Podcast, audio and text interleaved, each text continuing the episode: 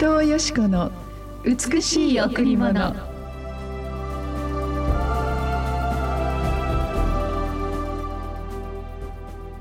いつも主にあって喜びなさい。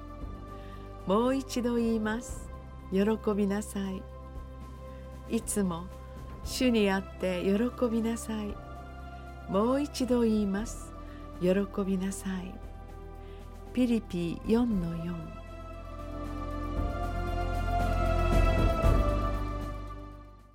はようございます。伊藤よしこです。おはようございます。森田博美です。今日も白家フェローシップチャーチ牧師の伊藤よしこ先生にお話を伺います。よろしくお願いします。ます。私の大好きな御言葉なんですけど、はい、これは喜びなさいっていうんだけじゃなくて、うん。神様にあって喜びなさいって書いてあるんですね、はい。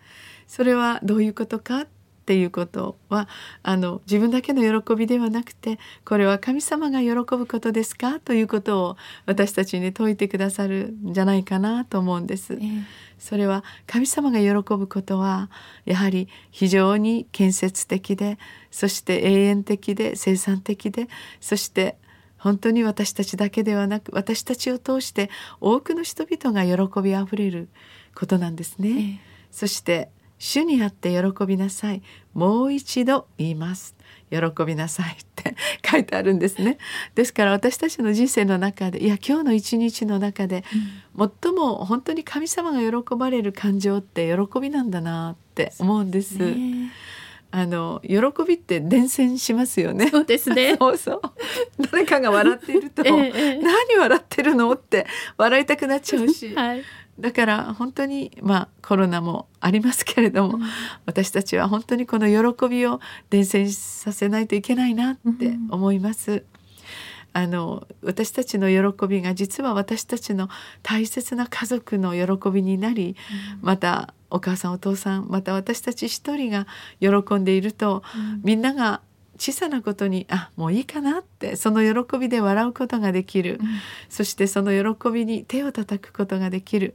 ねえあの人ってこんなだったよ。嬉しいねといううん。心の波動から出るものってやはりそれは神様が喜ぶことではないかなと思うんです。ええ。うん、いつも喜んでいたい。それは喜んでいたいに決まってますよ。でも喜ぶことがないんですという方がいらっしゃるんですね。確かにそうですね。私たちを本当に悲しみの境地にあの陥らせるいろいろなこともあります。でもその中にあってもその問題に打ちひしがれないためにそのことだけではなく喜べることってないかなって。うん。やはり病気をした人にはあちゃんとご飯が食べれて、そしてどこかが痛かった人がそれが癒されるとそれが癒された感謝にあふれますね。歩けることも食べれることも家族がいることも私たちがまだ今こうして頑張って生きていれることも実は考えてみればとても大きな喜びなんですね。ええそのようなことを失った時に初めて私たちは苦しみに遭います。と考えるなら実はこの「喜びなさい。神様にあって。もう一度言います。喜びなさい」は私たちの苦しみが合う前にまず喜んでいくことが大事なんだ。とうん。いつかその苦しみにあった時その苦しみがなかった時に本当に私たちは喜んでいたかというと意外と淡々と生きてしまっている。うん。よく親がいなくなって初めて親のありがたさがわかると、そのようにあの言いますね。そのようなことを思う時に今お母さんお父さんが生きてくれていることを感謝して喜ぶということをする時に私たちの人生が充実していくと思うんですね。さあ今日の朝もあなたの喜びはどれだけあるでしょうか。もし何にも喜ぶことがないなら神様に会って喜んでみませんか？それはあなたが愛する方々に喜びを届けることでありまたもう一度言います喜んでいなさいと今何らかの苦しみがあなたを本当に痛めてもそれ以外に喜ぶことを探し一つ二つ三つ喜びを数えるならいつしかその苦しみが喜びに変えられていくとそのように信じます。はい。さあ今日も一曲お送りしましょう。はい今日の、え、音楽は主の御手に導かれたでお届けします。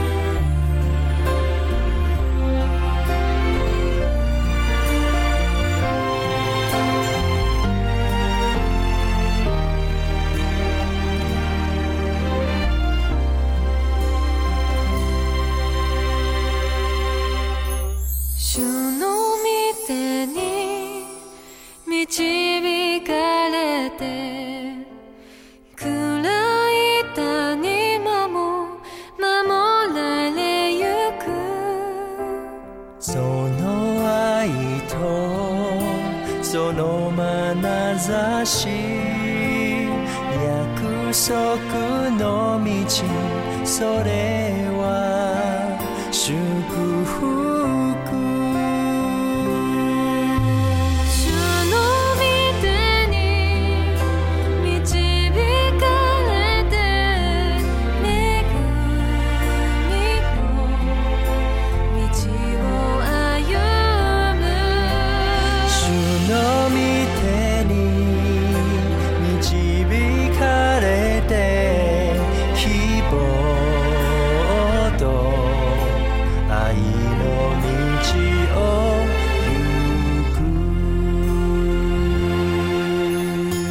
主の御手に導かれてお送りしました。神様の御手に毎日導かれているということが分かったら、うん、それだけで喜べるかなと思います。あなたの苦しみや問題や悩みを神様は知っておられます。そして共にあなたの手を取って一緒に歩いてくださる。私たちはその経験を何度もしました、うん苦しい時最も神様に近づき神様あなたにしかもうこれを解決することができませんと自分の限界自分の頑張りを本当に神様に委ねたら神様はすぐ私たちの手を取ってあなたを祝福の道に導いてくださいます。神様が私たちに与えてくださる豊かな愛は常しえです。決して変わることのない愛ですね。そうですね。さあ今日も礼拝が行われます。この後この後第一礼拝は9時から。第二礼拝は11時から。子どもチャペルもあります。第三礼拝は土曜日の午後6時からです。また木曜日と金曜日の12時から3時まではランチタイムカフェがオープンしています。詳しいことについては電話098-989の7627 989の7627白い家にお問い合わせください。私たちの教会にもいつも喜びあふれている人がいるんですよ。そうですね。ね。なんでこんなに喜んでいるの？ってよく聞くといろいろ問題がいっぱいあるんですが、うん、そこを見ていないんですね、ええ、その問題をフォーカスする。その人生の突風に、え自分の目をやっているとそれに飲まれてしまいますね。ですからその問題をいい加減に扱うということでは決してなくて、うん、それ以外に少し自分のフォーカスをそらしていくとあこんなところに楽しみがあるな、うん、そして小さな本当に事柄から慰めを受けます。あなたは愛され神様に尊ばれた尊い命です。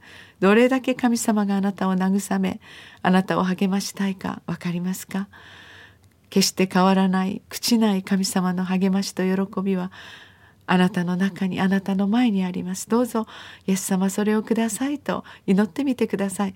必ずその喜びがあなたを豊かな喜びに導いてくれます。いつも神様に会って喜びなさい。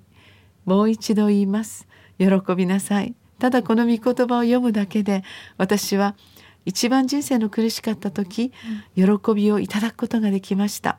実は喜びとは苦しみの中に隠されていた宝石のようなものですね。あなたがどんなに辛い日々を歩んでいてもその中で喜んでいるなら大きな多くの人々の希望と励まし影響力になります。どうぞあなたから始めましょう。喜びなさい。ただこの御言葉を読むだけで私は親身の中に隠されていた宝石のようなものですね。あなたがどんなに辛い日々を歩んでいてもその中で喜んでいるなら大きな多くの人々の希望と励まし影響力になります。どうぞあなたから始めましょう。喜びの影響力ってすごいなと思うんですよ、ええだから喜びの人のそばにいるといいいいですね。そうですね。先生私ね、うん。本当に教会に来てよかったって思うことがいっぱいあるんです、その中の一つが、うん。たくさんいるので、はい。誰かが必ず喜んでるじゃないですか。そうですね。そうすると自分に辛いことがあっても、ああの人ね、うん。病から解放された。あこの人家庭のこういうことが解放されたって聞くとね自分のことのように嬉しくなって、そうですよね、はい本当に喜びの波動を放つものになりたいでですすねね。その喜びの影響力を私たちも受けていきましょう。うんそして愛する子どもたちまた愛する家族にこのまず自分が喜びの光を放っていくときに、あ問題を聞いてあげたりその人の問題のあ悩みを本当に一緒に解決するよりもっと早いことかななどと思いますね。目をそらすのではなくて本当に喜んでいく時に闇が光にあの当たって逃げていくように思います。どうぞ今日も神様に会って喜んでその一日をスタートしていきたいと思います、はい。あなたの喜びが多くの人々を幸せにしますようにお祈りいたします。ありがとうございました。ありがとうございました